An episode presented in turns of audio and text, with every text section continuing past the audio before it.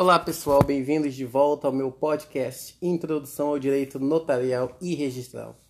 Bom, vamos dando prosseguimento ao nosso estudo sobre a atividade notarial e registral. E eu estava vendo aqui que a gente ainda não falou, que deveria ter falado no começo, sobre os princípios que regem é, essa atividade, né? as serventias extrajudiciais. Eu acho que é muito importante.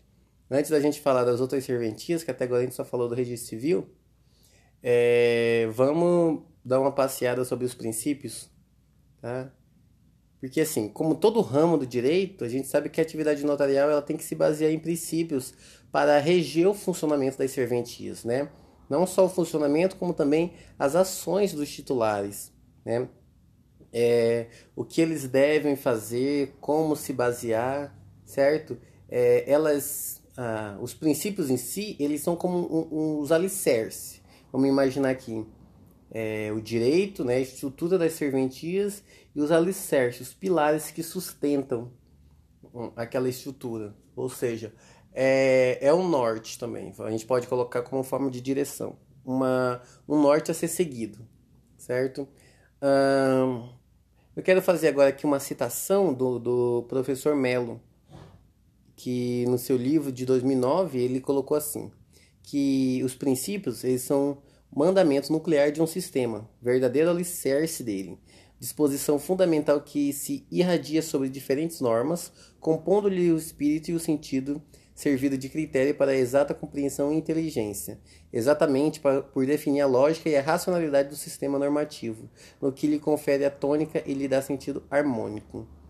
Ou seja, vamos esmiuçar o que, que ele falou.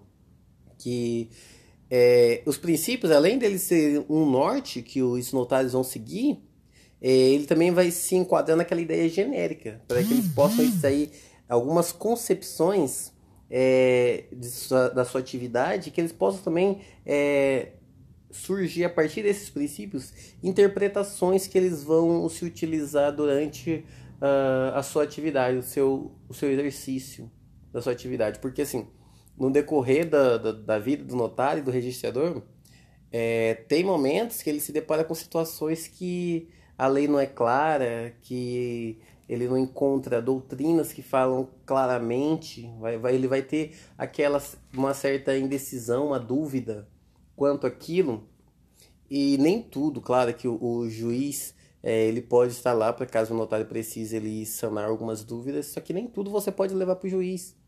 Você tem essa autonomia para você resolver suas coisas. Só casos complexos, assim, que você vai levar para o juiz. Então o juiz vai falar, oxe, a delegação é sua, você passou no concurso. Você não pode estar me vindo aqui me perguntar qualquer coisinha que você tenha dúvida. É basicamente isso. Então, ele pode se ater aos princípios pra, para é, desenrolar essas situações, para poder compreender melhor, para tomar atitude a partir é, do caso concreto tá bom? Então vamos começar agora, enfim, entrando na, nos princípios. Um dos prim primeiros e principais é o princípio da publicidade, que porque ele visa proteger principalmente o direito de terceiros, é, mediante a publicidade dos atos que eles venham a ser praticados nas serventias, é, principalmente os direitos que, que versam sobre direitos coletivos, é, que venham a atingir terceiros, certo? É, e como é que isso é, influencia na vida do notário? Porque é, constitui um dever de atender os interesses coletivos. E quando que a população se interessa por isso?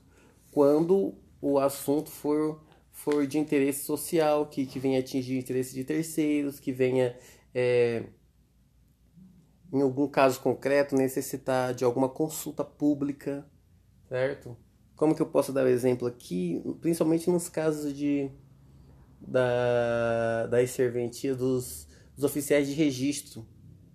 A pessoa vai comprar um imóvel, aí quer saber se tem alguma hipoteca, se tem alguma onerosidade naquele imóvel, se tem algum impedimento, alguma coisa que esteja uma indisponibilidade naquele imóvel.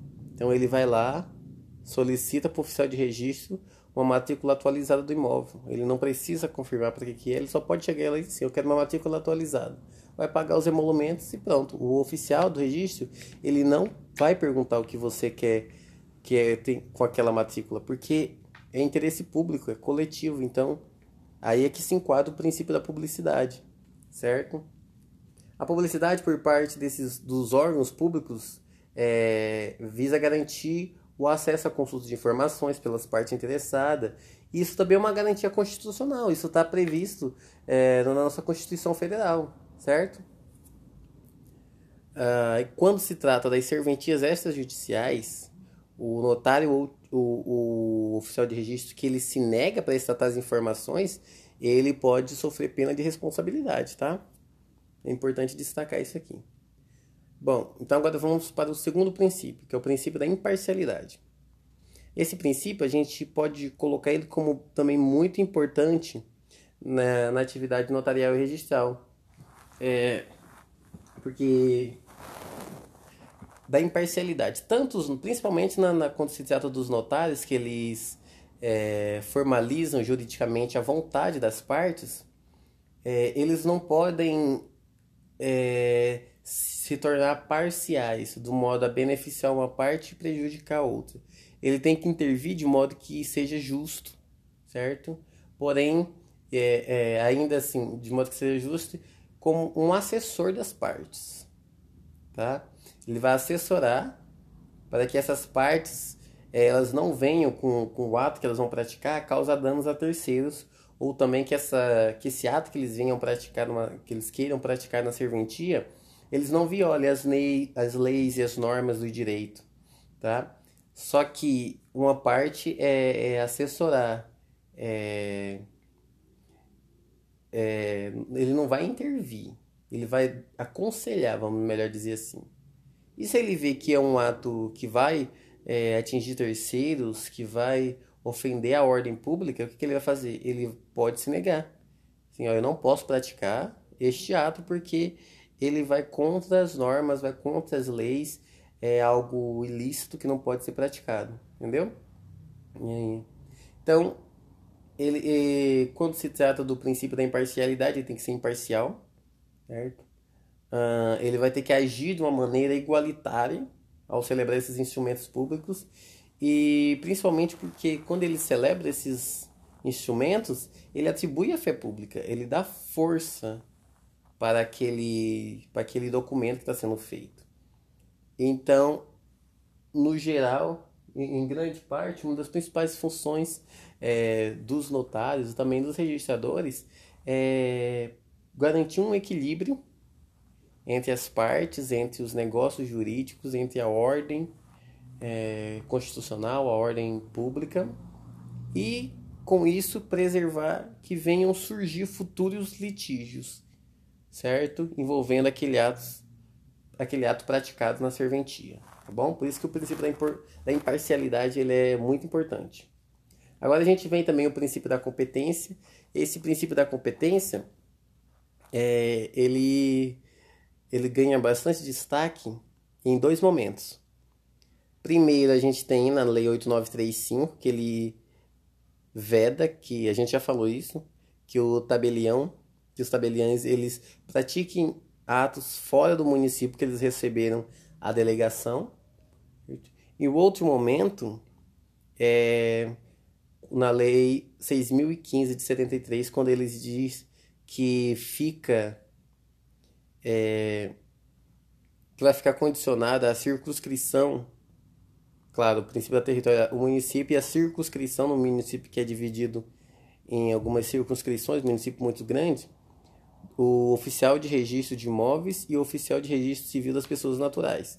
Então, é, nesses três pontos, o princípio da, da territorialidade, da competência, é muito importante.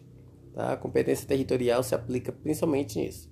Tabeliães não pode praticar atos fora do seu ofício, lembrando mais uma vez que isso é uma vedação para os tabeliães. Os usuários podem escolher os tabeliães é, de notas, os tabeliões de sua, sua, sua preferência, tá? de sua confiança, enquanto quando se trata dos usuários escolherem o oficial de registro civil das pessoas naturais ou registro de imóveis, tem que se ater à circunscrição a qual vai estar relacionado. Por exemplo, no, no registro de imóveis a qual o imóvel está tá subordinado, tá, ao qual o imóvel é, pertence.